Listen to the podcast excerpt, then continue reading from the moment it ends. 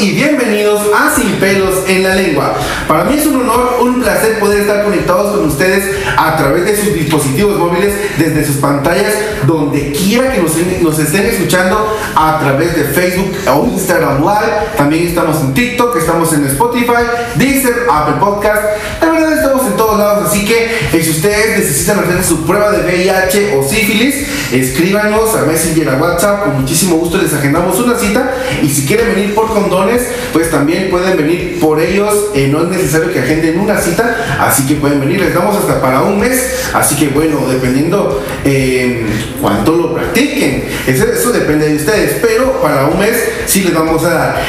Hoy vamos a hablar de un tema muy importante y tenemos a nuestra experta también muy importante que nos va a compartir el tema que cómo es ser mujer trans en Guatemala. Hoy vamos a hablar sobre este tema, espero que les guste. Hoy vamos a aprender bastante. Y sí que eh, todos eh, hoy vamos a poner mucha atención a lo que nuestra eh, expositora de hoy, Gigi Castillo, es directora de Odaza. Ella nos va a contar más adelante.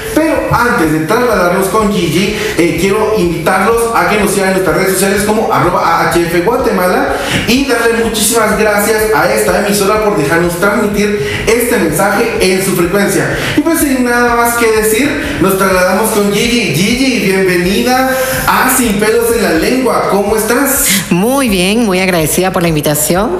Nos alegra mucho tenerte acá, pues en Sin Pelos en la Lengua y queremos pues que nos expliques, que nos cuentes que, que hoy vamos a descubrir muchas cosas juntos.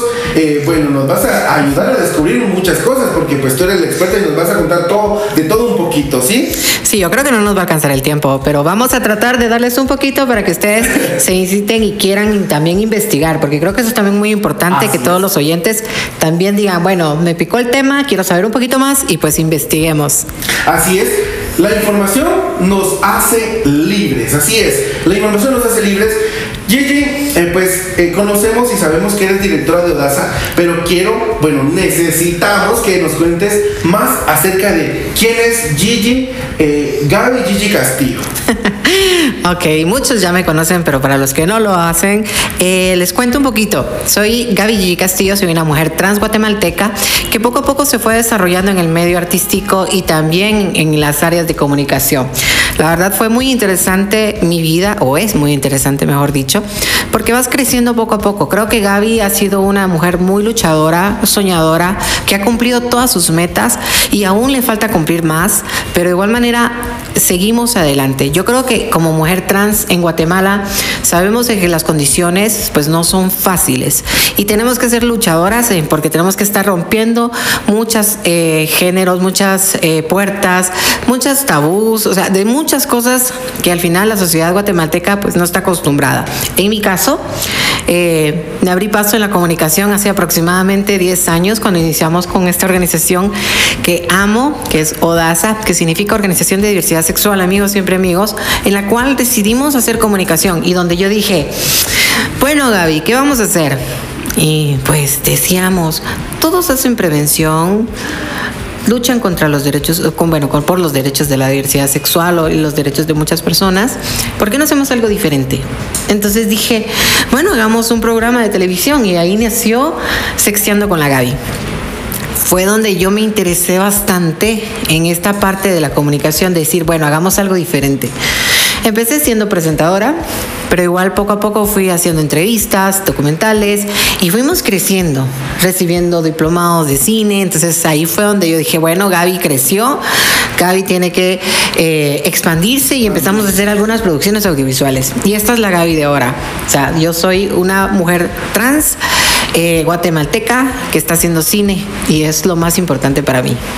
Excelente, pues buenísimo. Quiero recordarles que vamos a compartir eh, material audiovisual que Gigi ha, creado a lo largo de su carrera como comunicadora.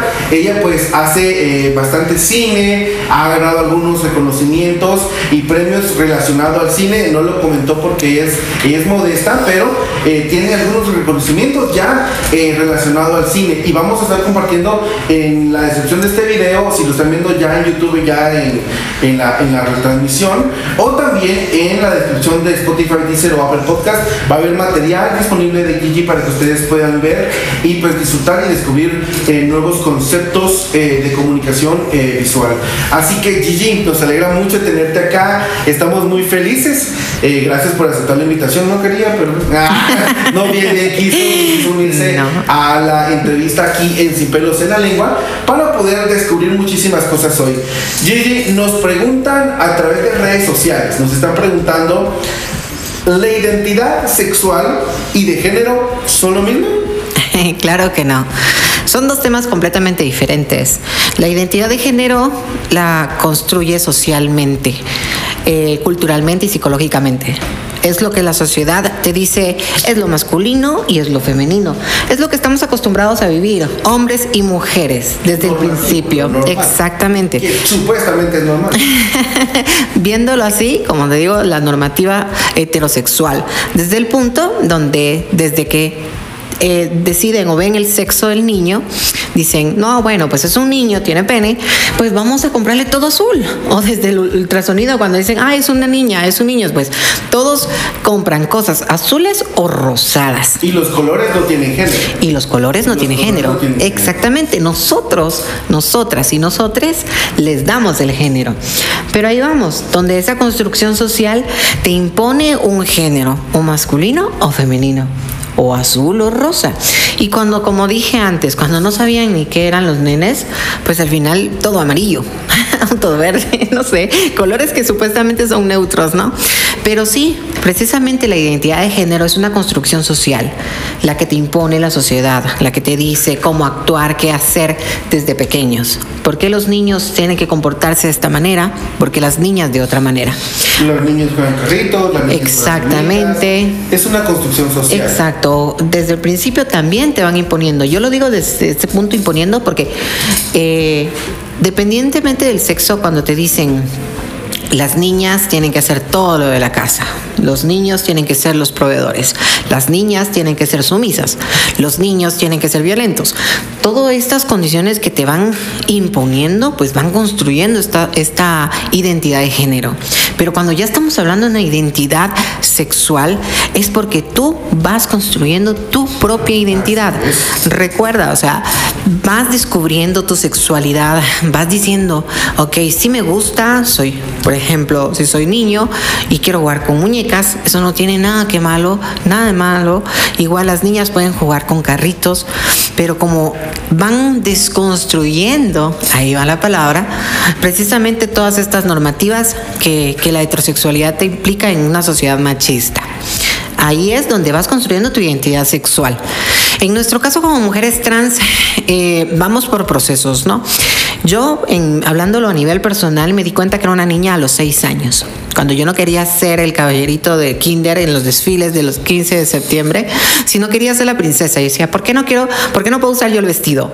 Entonces era como, no, no, no, no, no, no. Cuando mi mamá me contaba que al final yo era muy chica, que no recuerdo, me maquillaba, me ponía las cosas, yo no me recuerdo esto, pero mi mamá me decía que yo siempre estaba fascinada con estas cosas. Lo estoy eh, contando porque al final creo que es importante que conozcamos nuestra historia, de dónde venimos, qué hacemos y por qué estamos construyendo nuestra identidad sexual. Es ahí donde yo te digo, es un proceso, los niños y las niñas no tienen ninguna malicia. Nosotras como adultas, nosotros como adultos, les implementamos precisamente eh, qué camino tomar. Y es ahí donde todos estos prejuicios eh, son como muy cargados para los, los niños y las niñas y los niños. Y cuando estamos desarrollando, vamos trabajando en nuestra identidad sexual. Te das cuenta si quieres usar faldas, si no quieres usar, si quieres maquillarte, si no. O sea, y también igualmente vas desconstruyendo tu género que fue implementado por la sociedad. Y al final vas descubriéndolo. Es un proceso personal, independiente. Así que hay que respetarlo si las personas lo deciden transitar. En nuestro caso como mujeres trans, hay varios procesos en los cuales al final eh, creemos que nuestra orientación sexual es similar a nuestra identidad sexual. Y nuestra orientación sexual no tiene nada que ver. Es un tema completamente aparte, pero les comento porque al final creo que es importante que ustedes sepan que la orientación sexual se define solamente en homosexuales, eh, mujeres lesbianas, bisexuales, heterosexuales y pues hay varias en varios términos que también podemos conocer un poco más, pero les voy a hablar acerca de estos cuatro porque al final creo que también es importante que ustedes se den cuenta que la identidad sexual no tiene nada que ver con la orientación sexual, pero es un proceso que vas descubriendo. Al principio piensas que eres gay, en nuestros casos como personas trans, y luego te das cuenta de que no, que tu identidad, que cómo te sientes en la sociedad es diferente. En mi caso como mujer trans, pues me di cuenta de que no, que yo era una mujer y quería identificarme y ahí vamos a la expresión de identidad, donde yo como Gaby Gigi Castillo vengo y digo, me construyo socialmente, veo y, y expreso lo que quiero ser. ¿ya? En mi caso, una mujer. En, en, el caso de los hombres trans, hombres, ¿no? Pero sí, es muy importante que sepamos estas dos diferencias. Yo sé que me alargo, pero es que un tema, un tema abre a otro tema y cada vez así es. nuestros, eh, nuestros internautas, nuestros facebookeros, instagrameros nos están preguntando algo. ¿Se puede ser heterosexual cuando se es una persona trans? Así es, correctamente. Por eso lo dije desde un principio. Tu orientación sexual no tiene nada que ver con tu identidad sexual. Yo soy una mujer trans heterosexual. Desde el punto de hecho que soy una mujer que les gustan los hombres, pero también hay mujeres trans que son lesbianas, porque son mujeres trans pero les gustan las mujeres, y también hay bisexuales. Por eso yo les comentaba que todos somos completamente diferentes y la orientación sexual no define a una persona y tampoco la identidad sexual es como decir, ah, tú eres trans, ok, entonces eh, solo te gustan los hombres, ¿no? Entonces, oh, tú eres un hombre trans, entonces solo te gustan las mujeres. No, no tenemos que definir nuestra identidad sexual como personas trans a nuestra orientación sexual. Ok, excelente información. Creo que esto es algo que, que como guatemaltecos, como hispanohablantes necesitamos aprender. Porque uno pues dice, ah, es, mujer trans, eh, a él tiene que gustarle de esta forma o la otra forma, pero realmente no. En identidad de género y en orientaciones sexuales pues se rompen los gustos. Ya no, no es como un, un estándar. Ah, porque haces esto, tenés que irte por aquí. No, es, es diferente, ¿verdad? Cada uno de los, cada uno de los, eh, de los comportamientos, de los, de los gustos que uno tenga, no tienen nada que ver una cosa con la otra y puedes irte por allá como por allá o por donde tú quieras. Eres completamente libre de decidir. Eh, Gigi, ¿Puedes contarnos en qué, qué desafíos enfrentan las personas trans en la lucha por defender sus derechos e identidad? Máximo, pues aquí en un, en un, país eh, que es un país religioso, un país conservador, dicen que son conservadores. Eh, ¿cómo, ¿Cómo es esa lucha por defender los derechos y la identidad de cada persona? Bueno, eh, para hablar de este tema creo que tengo que contar muchas historias y la verdad es muy importante porque deben de conocer que es un proceso eh, difícil. Solo te diré, ser trans en Guatemala es enfrentar la muerte desde el punto del hecho de que tienes que enfrentarlo todo y con muchas garras. En Guatemala la historia de las personas trans ha sido eh, un río de sangre, desde el punto de las desapariciones en el conflicto armado, donde se registraban como personas gays, pero no eran personas gays, sino que eran mujeres trans. Claro que no tenían la imagen como la tenemos ahora nosotras. Todo va cambiando y las generaciones van, van siendo diferentes, pero la historia de Guatemala ha sido muy fuerte con la comunidad trans. ¿Ya? Entonces enfrentamos demasiada violencia desde nuestro hogar, desde nuestra familia, desde la escuela, del trabajo, o sea, las oportunidades son mínimas y lo único que resta es un trabajo sexual que es digno, pero de igual manera te etiquetan en un trabajo. Como mujeres trans solamente puede ser trabajadora sexual, estilista, modista y ya. ¿Por qué no? O sea, ¿por qué no puedes ser algo más?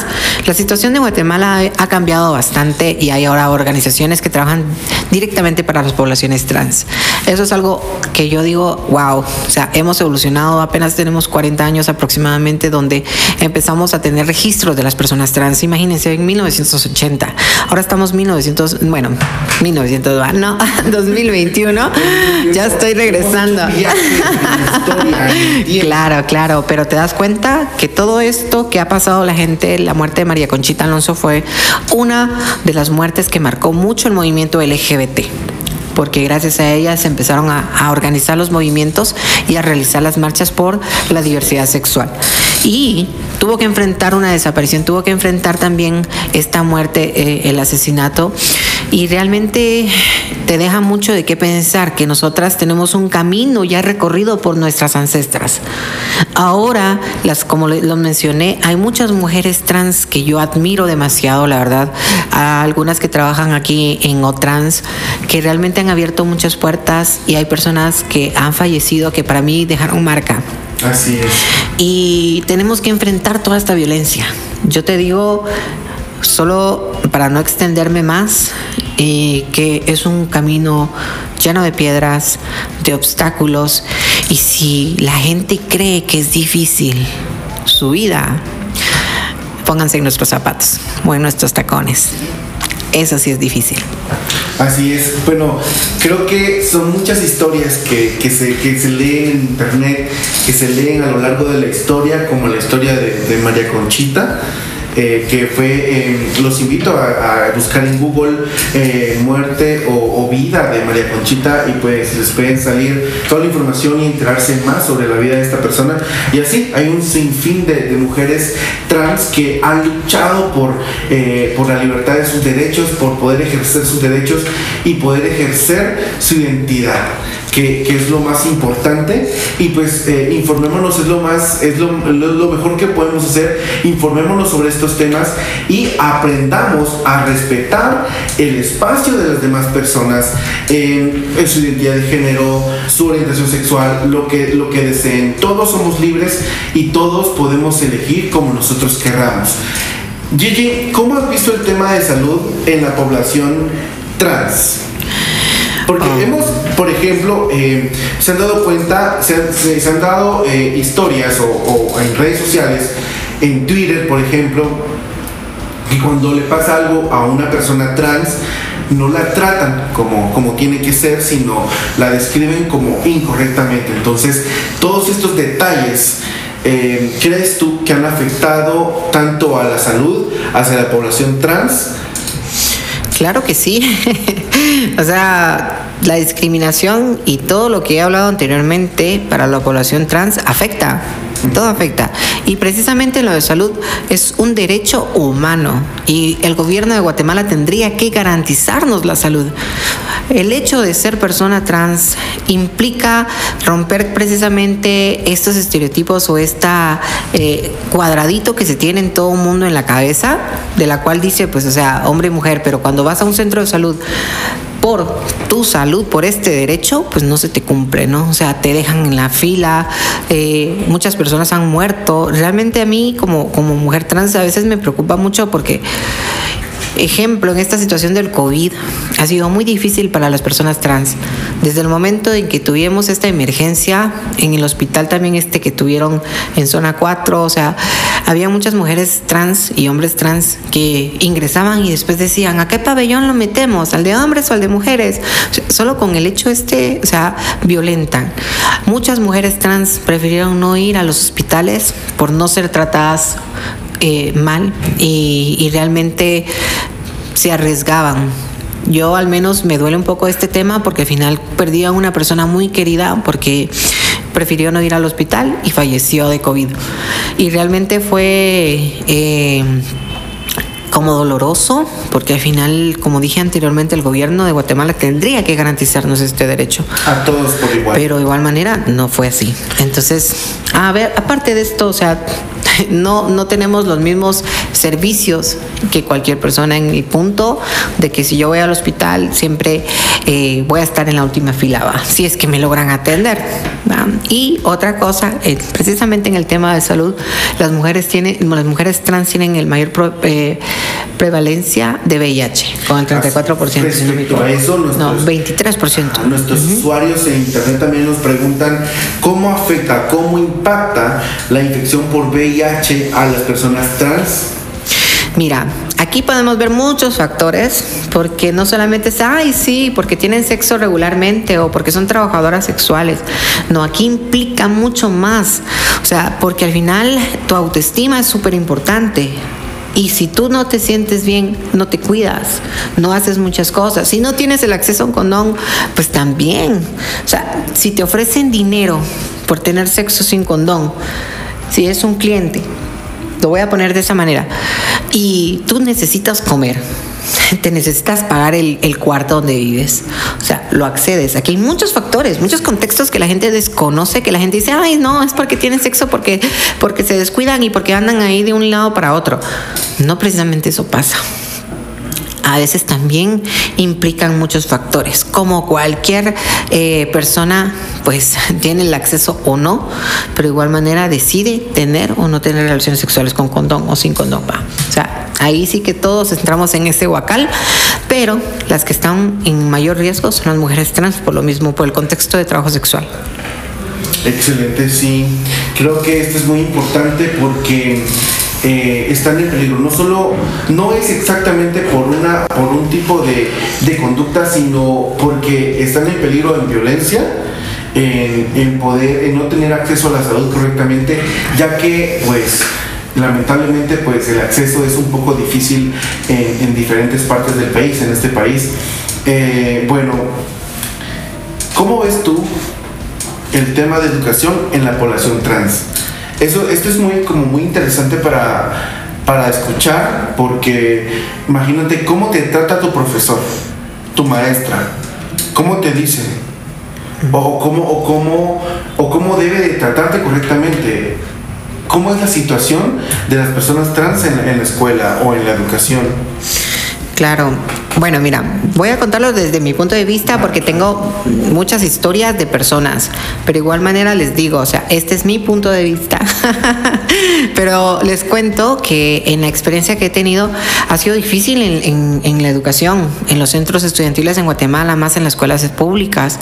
O sea, yo, por ejemplo, en, vamos a ver, esto fue aproximadamente en el 2006, 2005, por ahí donde pusimos, eh, fuimos a, ver un caso precisamente en la escuela normal, donde estaban expulsando a dos jóvenes porque eh, su identidad era trans. Ya, entonces el, instituto no permitía eso, ¿verdad? Entonces era discriminación, era un montón de rollos. Fuimos a hablar con el director. O sea, hubo un proceso desgastante que al final los mismos eh, estudiantes, pues molestaban a las compañeras trans en ese entonces, adolescentes.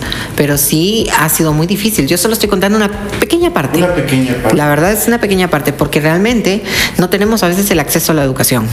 A veces muchas compañeras trans cuando ya están en su transición, más bien enfrentan violencia, enfrentan de todo, porque al final les dicen su nombre, si no hay un cambio de nombre legal. O sea, te molestan con tu nombre de, que te dieron al nacer.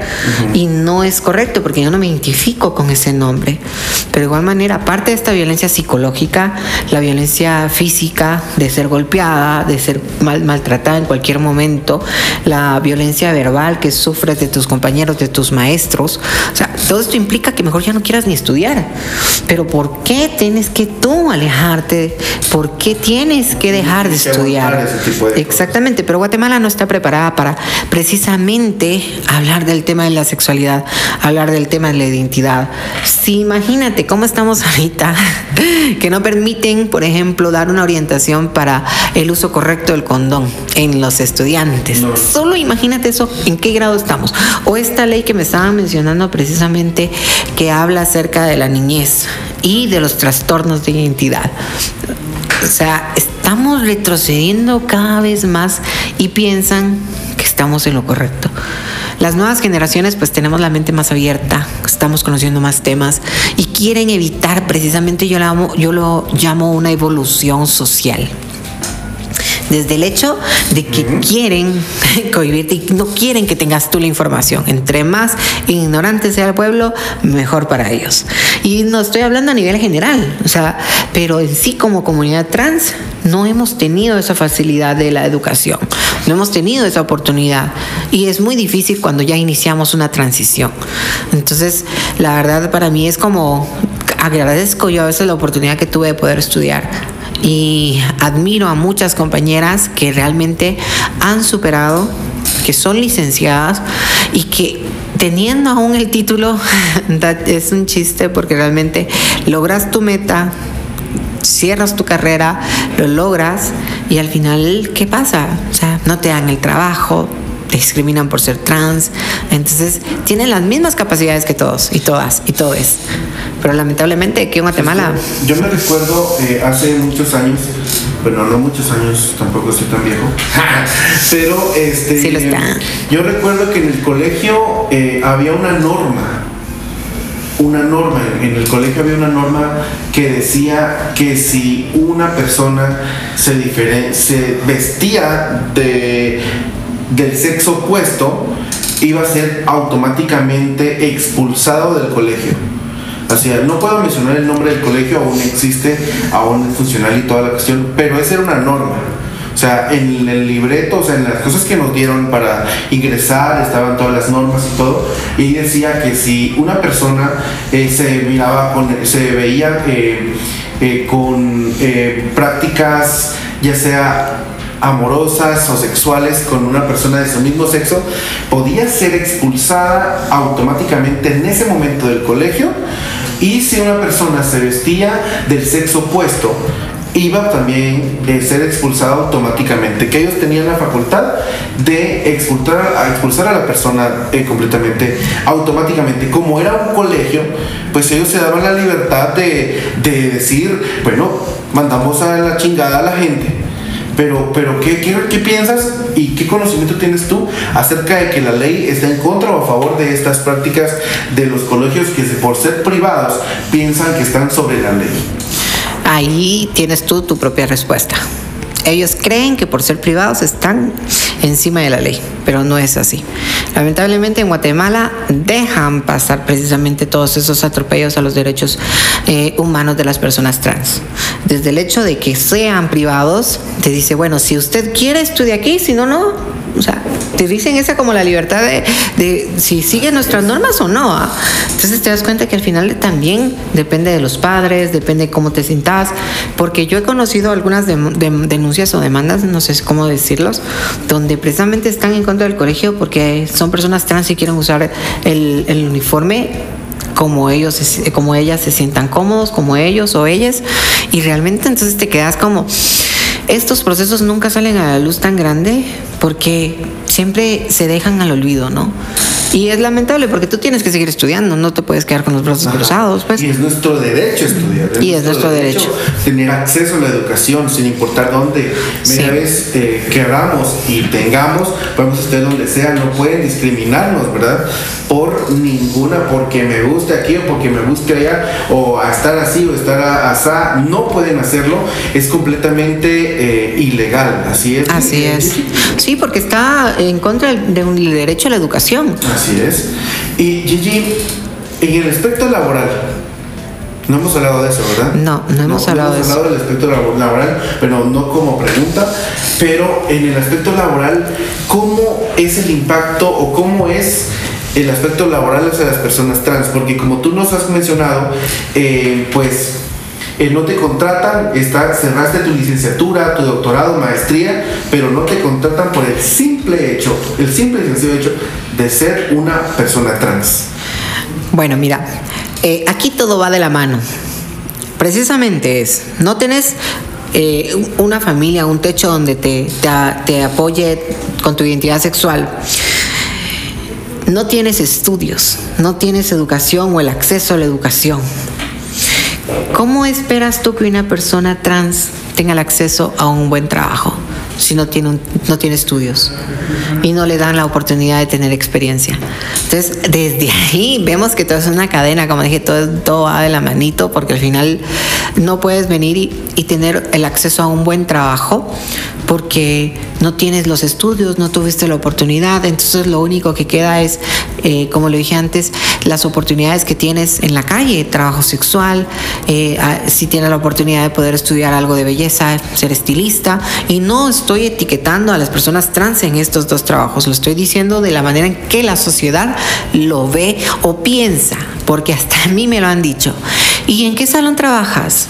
Y tú te quedas, no, no soy estilista. El hecho de ser trans no significa que yo sea estilista. Pero estamos hablando de las oportunidades de trabajo y te quedas, güey, o sea, no. Hay personas trans que tienen títulos universitarios y no les dan trabajo. Si yo tengo, por ejemplo, por lo menos eh, cerrado mi bachillerato, y decir, voy a ir a trabajar a pedirle a un banco trabajo y quiero ser recepcionista del banco. ¿Tú crees que me dan la oportunidad? No, yo nunca he visto a una mujer trans trabajar en un banco. O a un hombre trans eh, ser cajero. La verdad no. Pero vemos ahí que las condiciones son diferentes. Guatemala, para mi punto de vista, es un país de crecimiento, que está cambiando, que las generaciones van diciendo basta, hasta aquí. Y también estamos abriendo varios caminos, demostrando que somos capaces, somos profesionales y podemos hacerlo todo. Y nos hemos eh, desenvuelto en muchas cosas. Y lo más importante, hemos sido emprendedoras. Lamentablemente la situación en el trabajo en Guatemala es difícil para todo mundo. Para todo el mundo. No hablamos de salud. O sea, no tenemos ni acceso a la salud. Cuando estamos hablando interseccionalmente, imagínense en el interior del país ser una mujer trans, indígena, analfabeta, sin acceso a la salud. ¿Qué podemos esperar? La verdad para mí es como ah, falta mucho trabajo que hacer, pero de igual manera en el aspecto laboral de lo que estamos hablando, eh, nos estamos abriendo las puertas. Estamos tocando, pero creo que estamos votándolas, más bien exigiendo nuestro derecho al trabajo. Y estamos haciéndolo porque nosotras creemos, y nosotros y nosotres creemos que es importante porque las nuevas generaciones se están dando cuenta que no tenemos que dejar pisotearnos en ningún aspecto. Wow, qué interesante, qué, qué interesante información nos acabas de compartir en esta hermosa noche, Gigi. Creo que es información que nos está eh, pues llenando y, descubriendo nuevas cosas porque es algo que pues la sociedad trata de invisibilizar, de, decir, no, no, no, porque, ah, no, sino es algo que tenemos que sacar al aire y empezar a volver visible. Gigi, ¿qué mensaje le enviarías a las personas hispanohablantes en relación al tema que nos acabas de compartir? Bueno, yo tengo, tendría dos mensajes, creo yo. Pues, Uno para las personas que están relacionadas con personas trans. Si son familiares, amigos, eh, conocidos, sepan que necesitan apoyo. Abrácenlas, denles precisamente lo que necesitan, entiéndanlas, infórmense, que es lo más importante, sepan que son seres humanos, respeten su transición, respeten cómo se identifican, cómo les gusta que les llamen él, ella, ella. Eso es algo muy importante para nosotras como personas trans. Para mí fue súper importante que respetaran mi identidad y esto es un mensaje para las personas que tienen amigas, amigos, amigues que sean personas trans. Y el mensaje para nosotras, nuestra comunidad trans hermosa, yo les diría, crean en ustedes mismos, sigan sus sueños, no se dejen vencer. Es un camino muy difícil. La verdad, para mí ha sido como una experiencia de vida trascendiente. Y yo sé que para ustedes también lo puede ser.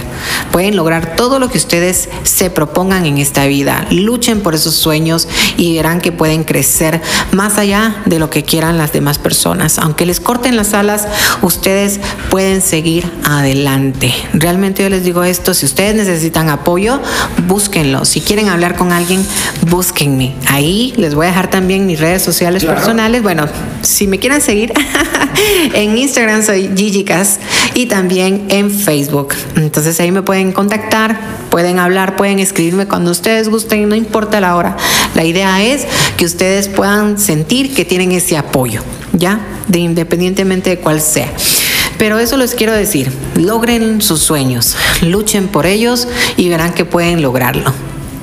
Así es, muchísimas gracias Gigi. Creo que es muy importante la información que nos compartiste hoy.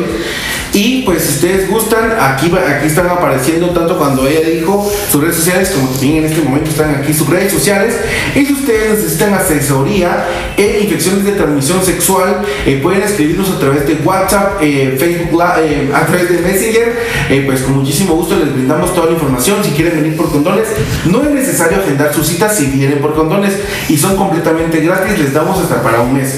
Y si necesitan o quieren hacerse su prueba de VIH, porque ustedes quieren, no porque se les está pidiendo, se les están exigiendo, pueden visitarnos, pueden venir, eh, bueno, agendar su cita a través de WhatsApp Messenger o Instagram. Y con muchísimo gusto nosotros eh, les hacemos su prueba completamente gratis. Si ustedes viven con VIH pero no están en tratamiento, también pueden venir. Y con muchísimo gusto les hacemos, eh, bueno, los vinculamos a los servicios de médicos que necesitan para recibir el tratamiento lo más pronto posible. Gigi, muchísimas gracias por estar acá, recibir nuestra invitación, compartirnos esta increíble información que estamos completamente seguros que eh, le va a encantar a la población. Y si no les va a encantar, eh, pues se van a informar bastante, porque pues yo sé cómo son ustedes los primeros. muchísimas gracias a todos por estar acá y muchísimas gracias a esta emisora por dejarnos transmitir este mensaje en su frecuencia. Un agradecimiento también a Melvin Flores en cámaras, eh, Hernández en el audio y arroba bajo es mi Instagram. Nos vemos pronto.